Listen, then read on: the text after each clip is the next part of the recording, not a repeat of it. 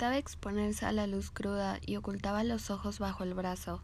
La luz de día de una lámpara o de la luna llena le hacían daño, lo desnudaba, penetraba bajo su piel y ahí revelaba la vergüenza o las lágrimas secretas. La sentía pasar sobre su cuerpo como una llama quisiera arder sus máscaras, un filo que retirara lentamente el velo de carne que mantenía entre él y los otros la distancia necesaria. Taar Ben Heyoun. ¿Podrías tú rectificar las líneas de mis manos? ¿Quién esparcirá al azar los pozos del café? Héroes del silencio. 1. Es de noche, como un demonio de lluvia y sal, como un relámpago de lodo y abismo. La calle muestra su espina descarnada. Es una calle larga, delgada, sinuosa, la calle principal del barrio. Mi sombra se desliza lenta por las casas perdidas, bajo la inmensidad húmeda y silenciosa. Amenaza llover, el agua se esconde en la vejiga oscura del cielo y se niega a caer en estas calles sin pavimento. Camino hasta la parada de los camiones y levanto algunas sobras de comida, una mitad de naranja, una cáscara de lo que fue un tamal. Son las 7.45 de la noche cuando llega el autobús número 50. El chofer baja de su unidad y me insulta. Lanza una piedra para alejarme. Dicen que atraigo la mala suerte, el chofer está seguro que si llego a tocar su camión habrá de tener un mal día y nadie subirá, no ganará dinero y su patrón se molestará por no entregarle la cuenta completa del turno. Llegará a su casa y su mujer lo puteará y le dirá Cabrón, jodido come mierda, pinche fracasado, no sé por qué me casé contigo. Y al día siguiente se sentirá más inútil. Y entonces, para evitar todo esto, prefiere aventarme piedras para que no me acerque a su camión de acuerdo. Comprendo el lenguaje de los insultos y las piedras y no acepto acercarme, sobre todo porque las piedras lastiman.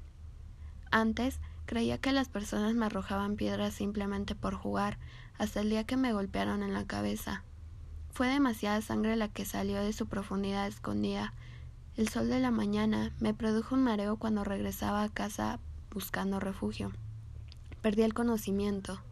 La sangre escurrió hasta formar una costra en toda la cara.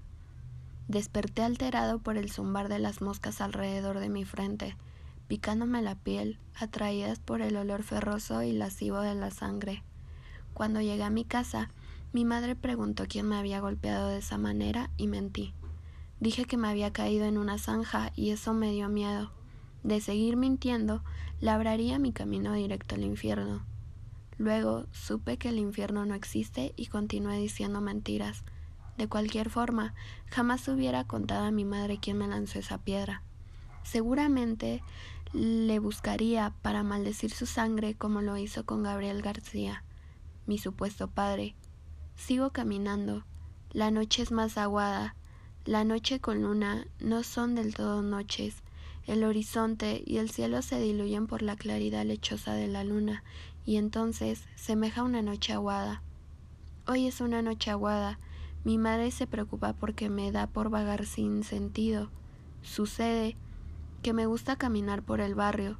Me atrae la terminal de los camiones, el ruido de los motores, mirar cómo las máquinas maniobran en reversa y enfilan de vuelta por la carretera terregosa. Tras cada autobús, anoto en mi libreta la hora en la que llega y a la que se marcha de nuevo.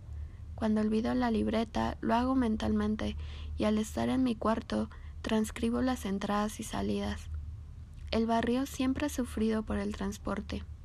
Hace años mi madre desesperaba por tener su consultorio en el centro de la ciudad. Cuando hicieron el camino principal, los camiones comenzaron a entrar hasta esta zona.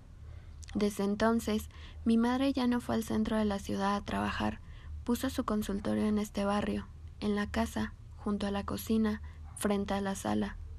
Al principio fue difícil que la gente llegara a consultarle. Desde que realizó su tercer milagro, la maldición de la peste sobre Gabriel García, le visitan gente de todos lugares. Es una santa. Hace milagros. La gente reza ante ella. Prende veladoras y mi madre limpia con hierbas el cuerpo de las personas. Les da oraciones y recetas de magia. Mi madre se pone feliz cuando por la noche cuenta el dinero obtenido con sus sanaciones. A veces se fatiga y me pide que diga a quienes aún esperan en la sala que ya no podrá atender a nadie más, porque sus poderes han disminuido y el Dios Todopoderoso le impide seguir trabajando. En ocasiones así, la gente sale afligida de no poder visitar a la oradora, a la Mádame, a la Santa, y entonces yo puedo prender la televisión de la sala y ver la pantera rosa. La noche se vuelve más aguada. Tomo una piedra y la coloco sobre un montículo que he formado a lo largo de los años y en tiempo de lluvias se oculta con la hierba. Las piedras que deposito son pequeñas, caben en mi mano. Es un lote baldío, la primera sangre, así llamo este lugar. Los camiones siguen llegando al paradero, los anoto en mi libreta. Uno de ellos da la vuelta y sus potentes luces me iluminan. El ayudante del chofer asoma el cuerpo por la puerta delantera y cuando pasa me insulta. Lo saludo agitando la mano y con mi gran sonrisa. No tengo más vida que esta que he decidido contar. A lo largo de los años nunca he podido crear nada que fuera más allá de este puñado de palabras, reunidas bajo el deseo de narrar cómo me convertí en un infeliz solitario. Historia triste, cierto, expiadora de culpas. Las mías al menos. Fui el primero y el único hijo de mi madre trajo al mundo. Es desgracia duplicar la mala sangre, dicen. Tal vez puesto cargué con la culpa de ser el causante de la tristeza de mi madre, quien fue envilecida por el rumor canalla que le señalaban como madre soltera y puta. También hubo quien la llamaron perra. Y es cierto, mi madre reúne los tres adjetivos. Tiene uno más que nadie quiere reconocerle. Es una santa, realiza milagros, el primero de ellos fui yo. Bajo el conjuro de artes extrañas pidió a la luna a los astros y a las entidades nocturnas que todo mi cuerpo resultara hermoso. Y así fue. Mis facciones son perfectas, simétricas, agradables. Mi piel es blanca como el amanecer. La segunda demostración de poder que ofreció mi madre fue la muerte de mi supuesto padre. A pleno día, rodeada por vecinas del barrio, señaló con el índice la casa de Gabriel García y gritó Habrás de morir, hijo de la grandísima puta que te parió la sangre se te pudrirá y todos sabrán que fue un castigo por lo que me hiciste conmigo. Así fue. Cuentan que a partir de ese día un sudor hediondo comenzó a fluir del cuerpo de Gabriel García. Un humor acuoso llenaba el sitio que pisaba y desbordaba la calle y el barrio que nadie podía acercárseles. Su recién y joven esposa, la señorita Marisela, pronto se fue de la casa, alegando que era imposible vivir con este hombre cubierto de llagas que mojaba la ropa y provocaba asco y vómito. Gabriel García fue encontrado muerto días después, el cuerpo hinchado, apestoso, totalmente intacto. Ni las ratas quisieron morderle. El barrio comprendió que mi madre había cobrado venganza y Gabriel García murió en castigo por haberla despreciado y preferir casarse con la señorita Marisela. El cuarto milagro de mi madre fue morir. El quinto volverse invisible. El sexto resucitar. El séptimo, sana a todas las personas necesitadas de ayuda espiritual en su local que tiene en este barrio construido sobre polvo y, olvido. Ahí vivimos, aquí, esta casa. Por la mañana, mi madre llegó del centro de la ciudad. Me trajo un tarot. No entiendo a mi madre. Hace años me regaló una bicicleta que permanece arrumbada en un rincón de la casa sin que me anime a utilizarla. Las cartas que ahora me regala se debe a la insistencia en que aprenda algo de su oficio. ¿Deseará que le ayude con el trabajo? No es algo que me apetezca hacer. De cualquier forma, pasé el día jugando con las cartas y al final terminé destrozándolas. Preferí salir al patio a jugar con mis caracolas.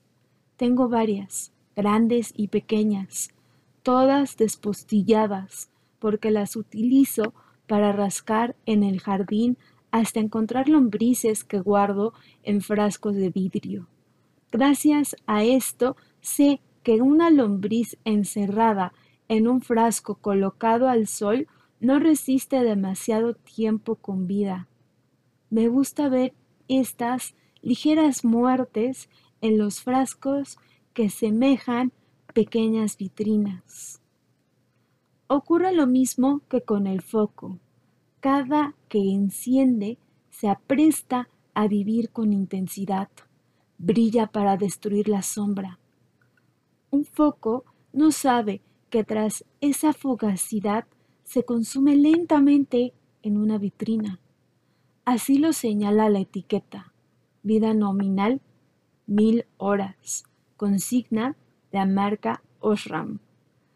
Y entre mirar el foco y ver los pedazos de las cartas, me viene en recuerdo la historia de Ícaro. Él no sabía que atrapado dentro del laberinto se encontraba seguro. El culpable de su destino fue su padre, Dédalo, por no darle unas buenas alas, pegárselas con cera, habráse visto mayor descuido. Esa fue la razón principal por la que quemé las cartas. No quiero que mi madre me pegue unas alas con cera y me arroje a volar fuera de este laberinto que significa la casa. Tengo razón para el miedo, para la tortura, para mi destino al que no encuentro acomodo en el mundo. No sé qué es más fuerte, si el raciocinio o la locura. No tengo idea a dónde me llevan las costumbres y los adornos. Soy un excomulgado del curso normal de la gente que pasa a mi lado. Soy un apéndice, un insepulto cadáver que busca el refugio en las letras para crear una atalaya de sombra y llanto. Y es que lloro demasiado. Puedo dedicar la noche entera al llanto. Puedo dormir y soñar que lloro. Puedo llorar hasta agotarme y dormir y despertar para seguir llorando. Hace años, cuando iba al colegio, me llamaban moco suelto, cobarde, chillón, marica. Mi madre, al recibirme en la puerta, lo primero que hacía era limpiarme los mocos y ocultarme bajo un enorme sombrero que me ponía para evitar que el sol quemara mi piel extremadamente blanca.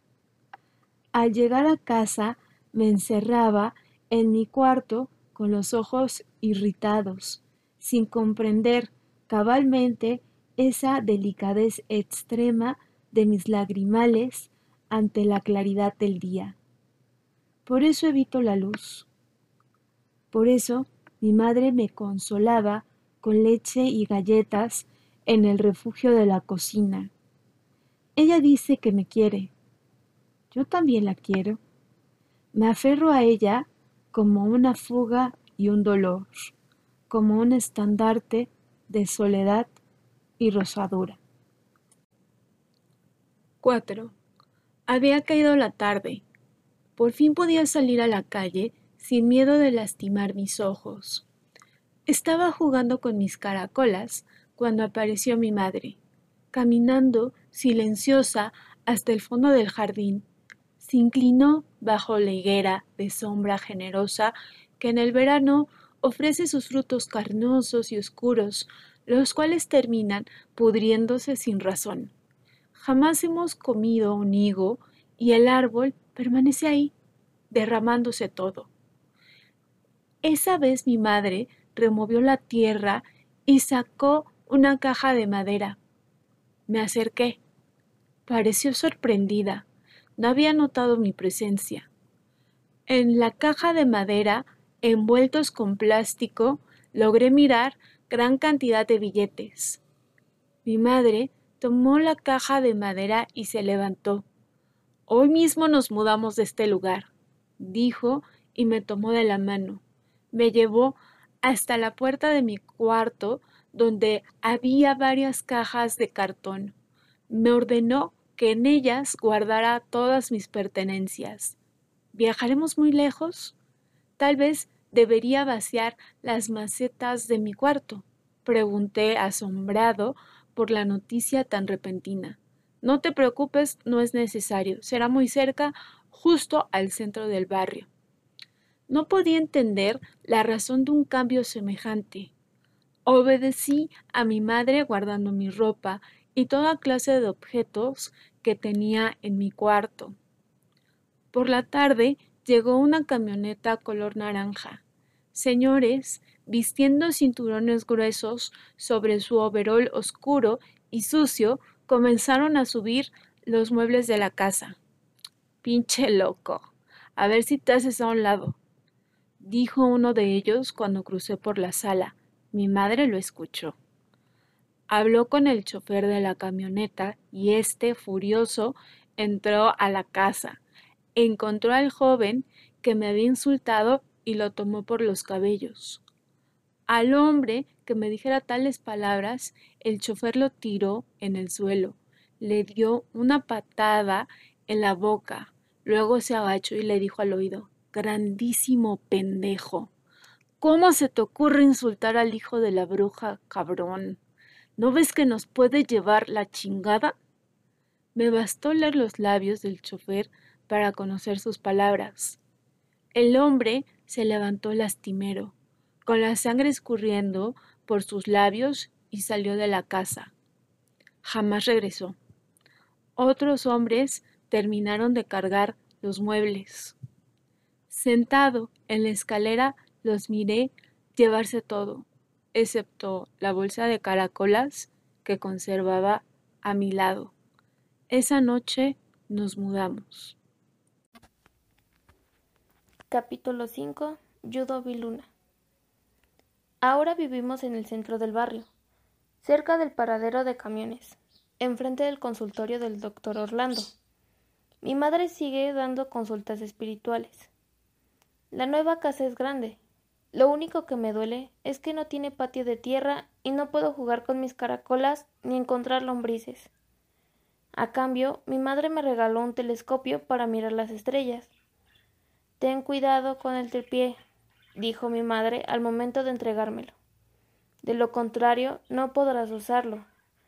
Quise dejarlo junto a la bicicleta o destrozarlo como hice con el tarot. Cambié de opinión y decidí instalarlo.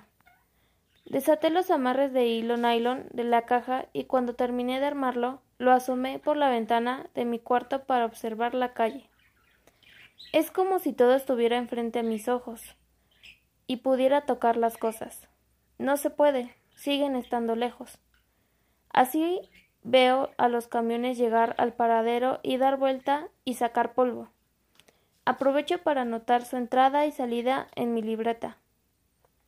Desde que tengo el telescopio, llevo un récord casi perfecto de llegadas y salidas.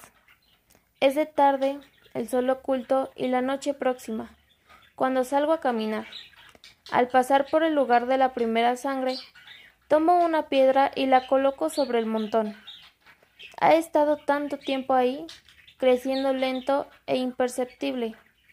Gracias a mi constancia, que para la gente resulta indiferente, veo a las personas salir de la iglesia y el doctor Orlando de pie frente a su consultorio.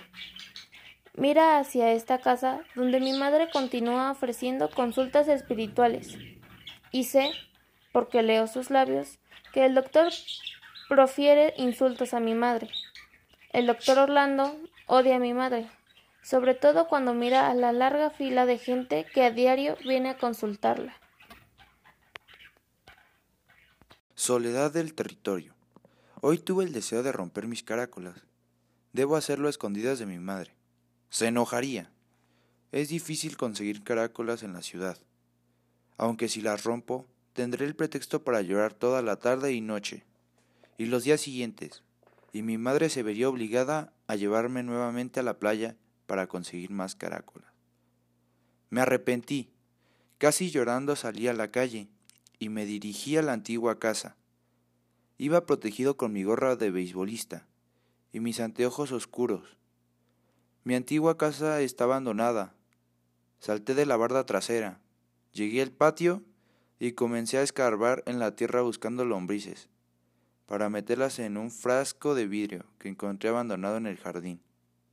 En ese momento entró Jacinto, un hombre viejo con la mirada rota, y preguntó ¿Qué chingados hacía allí? Le conté la historia de Ícaro. No le gustó. Me sacó empujones e insultos. Regresé a casa buscando el consuelo de mi madre. Ella daba consulta espiritual y ni siquiera abrió la puerta. Subí a mi cuarto, a solas, abracé mis caracolas y comencé a llorar. Quiero un patio de tierra, extraño la casa anterior. Me desnudo y entro a la cama dispuesta a seguir llorando y a dormir. Antes de hacerlo, no me acerco al telescopio y observo el barrio. Las calles se enojan porque las veo tal y como son, desnudas, eternas, nocturnas y voraces. doctor Orlando fue a visitar a mi madre. Lo hizo furioso. Entró hasta el consultorio y la insultó. Le llamó bruja, le dijo puta. No le llamó madre soltera, aunque sí mencionó que era una envenenadora porque ofrece remedios contra todo mal. El doctor se equivoca. La medicina que mi madre entrega es simple agua. Lo sé porque la he visto llenar los frascos de etiquetas extrañas, llenas de colores, que ella entrega según la dolencia o el afligimiento de alma del paciente. Yodo, capítulo 8. Ha comenzado el tiempo de lluvias. Como todos los años, mi madre me desnudó para limpiarme con hierbas. También dibujó extraños signos en mi vientre. Cuando salí a pasear me sentí diferente. Soy diferente. Todos saben que soy diferente. Ahora que vivimos en esta parte del barrio, la casa de la señorita Marisela resulta más cerca. Ella es quien hace años se casó con mi supuesto padre. Hoy, cuando pasé por esa calle, cerca del paradero de camiones, uno de los choferes me lanzó piedras. En ese momento llegó el camión 34, entrada y salida anotadas mentalmente. El chofer siguió lanzándome piedras. Me escabullí evitando que las piedras me tocaran. Tomé una de ellas y al pasar por el montón de la primera sangre la arrojé. Cayó justo en la cima. Seguí caminando. La señorita Marisela estaba en el jardín de su casa. En su mano tenía las pinzas con que cortaba los tallos secos de sus flores. Pensé que me iba a agredir con ellas. No lo hizo. Caminó hasta mí y algo dijo sobre mis ojos. Me pidió que retirara los lentes para verlos mejor. Lo hice procurando que la luz no me lastimara. Son iguales a los de Gabriel, dijo suspirando lentamente como si recibiera una llamada desde un sepulcro cubierto por las lluvias de marzo. ¿Significaba que de verdad el tal Gabriel era mi padre? La señorita Marisela me pasó al interior y me dio un vaso de leche. Me recostó en la sala, me permitió subir los pies en el sillón, prendió la televisión y pasé la tarde contento viendo Fue la primera ocasión que vi televisión en otra casa que no fuera la mía, y la primera vez que miraba la pantera rosa en blanco y negro. Le pregunté si me dejaba escarbar en su jardín. ¿Para qué? Quiero buscar lombrices, respondí. La señorita Marisela lo pensó un momento, y aunque parecía negarse, terminó aceptando. Lo malo es que ya únicamente tengo cuatro caracolas grandes. El resto están inservibles, despostilladas. Aún así, lo hice. Al día siguiente, con mis caracolas en la bolsa, caminé hasta la casa de la señorita Marisela. Estaba en el mismo lugar de la vez anterior, revisando las plantas de su jardín. La misma pañoleta cubriendo su largo como una fotografía adherida a la página de un álbum. Su cabello es largo y negro, y lo cubre con esa pañoleta de grecas verdes y rojas, y sus ojos son tibios y rudos como piedra. Permanecí jugando con mis caracolas hasta que me llamó, preguntando si deseaba un vaso de leche. Caminé al interior y me senté en el mismo sillón de la tarde anterior, y me dio un vaso de leche caliente y con azúcar. Luego se sentó a mi lado y levantó mi playera para observar mi vientre. Entonces es cierto. Tu madre te tiene bien protegido, dijo, señalando los signos extraños que mi madre me dibujara días antes. Estaba con la playera levantada y tenía los pantalones hasta mis rodillas. Sentí frío. Nunca había estado así, frente a otra persona. Ni siquiera cuando ocurrió lo de la niña. Sentí pena, como si un rostro destentado estuviera frente a mí, sonriendo por mi piel tan blanca.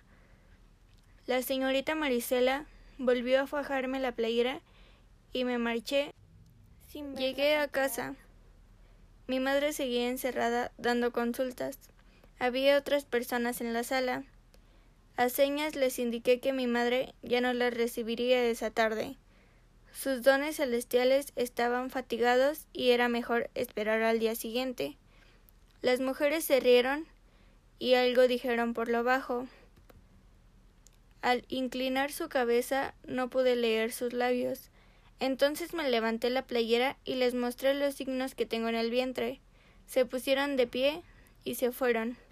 Cuando salió mi madre preguntó extrañada dónde estaban las demás personas y le expliqué cómo las había obligado a marchar.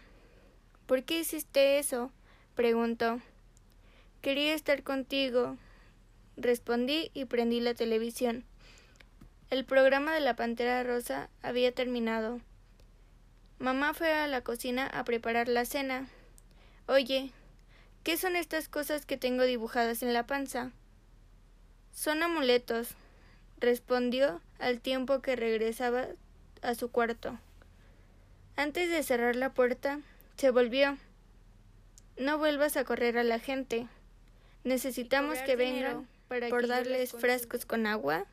Sí, exacto, dijo y cerró la puerta. Subí a mi cuarto. Por el telescopio veo a los niños jugar en el parque del barrio. Sé que hubo algún tiempo en que tuve esa misma edad. No recuerdo bien cuándo fue, si el día de ayer o la semana pasada. Estoy seguro que fue un niño porque existen fotos donde aparezco con esa misma estatura. No recuerdo nada. Es como si hubiera nacido adulto, como si me hubieran cortado la vida. Un tijerazo de años. Mi madre siempre responde todas mis preguntas, pero no sabe explicar por qué yo no recuerdo haber sido niño. Dice que un día desperté tras quedarme dormido. No explica cómo fue que dormí tanto tiempo, cómo una persona puede dormir demasiados años. Cuando pienso en esto, me siento como la bella durmiente del cuento, hasta que llega un príncipe en su caballo blanco y dándome un beso me despierta. Así se lo cuento a mi madre y le da por reír. Al mirar sus dientes blancos tan perfectos y hermosos, me pongo a llorar. Y aunque deseo detenerme no puedo hacerlo. Y mi madre entonces deja de reír y acude a consolarme. Sabe que si no dejo de llorar en ese momento, pasaría así el resto de la noche. Me lleva a mi cuarto y parada en el dintel de la puerta, mira el telescopio. Veo que ya lo instalaste. Sí, ¿quieres ver la calle? Le digo con el corazón cabalgando en mi pecho, esperando con ansia el momento en que ella entre en mi habitación. Astuta, percibe el ansia de mi voz y se niega a entrar. ¿Por qué lo tienes dirigido hacia el consultorio del doctor Orlando? Para espiarlo. Ese hombre te odia. Mi madre vuelve a reír y al ver sus dientes blancos nuevamente me da por llorar. Hago un esfuerzo y logro controlarme. Tú no sabes lo que es el odio dice y se marcha por el pasillo hacia su habitación. Quise decirle que sí sabía que era el odio, que este es como la grasa y el musgo, el lodo y la lontananza, la mirada del actor y las piedras que me arrojan los choferes cuando paso junto a ellos. Y el odio es un pez tuerto, y un aparato que no funciona, y un rescoldo, y una brasa, y un gigante. Sigo visitando a la señorita Marisela. Me da vasos de leche y me deja ver la televisión y me permite jugar en su jardín a buscar lombrices cuando escarbo con mis caracolas. Ayer me mostró unas fotos de tal Gabriel García. Ella también asegura que fue mi padre. Observa, sus ojos y sus manos son idénticas a las tuyas. Aquí está una foto, aquí está una foto de cuando tenía tu edad. Y vi a un Gabriel García, montado en bicicleta, con gorra de beisbolista, haciendo gestos por el sol. ¿Acaso también sufriría por la claridad? Se parece a mí, sobre todo esa foto donde estoy parado junto a mi madre en la playa, de donde traje las caracolas. Así que Gabriel García fue mi padre y mi madre lo condenó a morir con un conjuro. Todo indica que la señorita Marisela adivinó mi pensamiento, porque dijo, tu madre es una bruja. Sí, ya lo sé. Mi respuesta pareció sorprenderle y quedó pensativa. Quise entonces contarle la historia de Ícaro, que cayó al mar por no saber volar, o la de Teseo que mató al Minotauro o la de Minos, que por alejarse de su esposa permitió que Zeus, convertido en toro, comunicara con ella. La señorita Marisela no permitió que le contara nada. Se puso a llorar Y yo también. Y ambos lloramos. Ahora la quiero porque sabe llorar tanto como yo. 11. Eran tres hombres, todos con portafolios en la mano. El que parecía ser el jefe le mostraba a mi madre unos papeles. Tenemos una orden de revisión por parte de la Secretaría de Salud, dijeron. Los hombres entraron al consultorio de mi madre y revisaron por todas partes. Yo me asusté y preferí espiar desde las escaleras. Uno de los hombres fue hasta donde me encontraba y se hizo el torpe buscando el baño. Así que tú eres el pinche loquito. Yo te voy a enseñar una cosita, dijo y comenzó a tocar mis piernas. No podía hacer nada. Me sentí paralizado. Pensé en aquella niña que años atrás me había encontrado en un pasillo de la casa. El tipo siguió tocando y quiso bajar el cierre del pantalón. Fue inútil. No sabía que uso pantalones sin cierre. Dice mi madre que son para que pueda orinar más fácil y no la deba llamar para que me ayude. Cabrón, si estás muy chulo, voy a darte algo que te gustará. Siguió diciendo y en ese momento se oyeron voces. El tipo dejó de tocarme y bajó deprisa a las escaleras a ver qué pasaba. En la sala, mi madre insultaba a sus dos compañeros. Les dijo muertos de hambre, mantenidos, hijos de la chingada y otras cosas. Luego sacó de entre sus senos unos billetes y se los arrojó. Tomen, hijos de la grandísima puta. Si lo que quieren es dinero, aquí tienen. Atásquense, perros. Dejen de chingar que yo me gano el pan honradamente. El hombre del traje se agachó a recoger los billetes del piso y los tres hombres salieron. Mi madre cerró la puerta furiosa. Yo subí a mi cuarto, a mi lugar tras el telescopio. Descubrí al doctor Orlando parado en la puerta de su consultorio, observando atento lo que pasaba en casa. Estoy seguro que se sonrió con los hombres. Con el telescopio miré sus rostros. ¿Qué pasó? ¿A cuánto nos toca? Preguntó el sujeto que había estado acariciándome. Los otros dos hombres estaban de espaldas. No pude leer sus labios. Se alejaron de la casa a bordo de una camioneta y vi al doctor Orlando en su auto salir tras ellos. Tomé la parte superior del telescopio y subí a, la azotea. Maldición. El sol no terminaba de ocultarse. Enseguecido por la luz, fui a buscar mis gafas oscuras. Cuando regresé y logré dirigir el telescopio, ya el doctor Orlando regresaba a su casa. Parecía molesto. En la sala mi madre había puesto música y bailaba desnuda. Significaba que estaba triste y planeaba una venganza. En el agua, en la tierra y en todo lugar, las acciones son las mismas. Es el devaneo del tiempo quien procura enmendar nuestros errores. La concepción del mundo se limita por nuestra perspectiva damos por finalizado aquello que ni siquiera exploramos a cabalidad. Ignoramos lo que nos conviene, soslayamos la verdad, nos hacemos partícipes del rumor. Si alguien conoce la obra Planetas de Gustav Holst, conocida también como Opus 32, se preguntará por qué solo aparecen siete fragmentos que representan a cada uno de los planetas, cuando todos sabemos que los cuerpos que forman el sistema solar son nueve. Existen dos olvidos. El primero es la Tierra. Para Gustav Holst, su planeta madre no merecía la pena realizar una composición. Simplemente ignoró esta gran bola de agua y tierra y aire y fuego. Tampoco aparece Plutón, se debe a que en ese entonces ni siquiera figuraba, es decir, aún no era descubierto. No existían telescopios como el que tengo en mi cuarto y me permite controlar el pulso del barrio, con el que puedo sondear la vejiga y el plasma que circula estas calles, las llegadas y salidas de los camiones. Anteriormente, cuando pasaba frente al consultorio del doctor Orlando, me atraía el símbolo de Hipócrates, la tiara medicinal, la serpiente enroscada en el báculo, parpadeando noblemente bajo el anuncio neón de consultorio médico, partos sin dolor, análisis. En ese entonces no tenía telescopio. Así descubrí que si alguien deseaba hacer daño a mi madre, era precisamente el doctor Orlando. Aquella mañana, mi madre, todavía desnuda, escribió un mensaje en una cartulina y me pidió lo colocara en la puerta. Tuve que hacer un tremendo esfuerzo para trabajar de espaldas a la calle sin que la claridad lastimara mis ojos.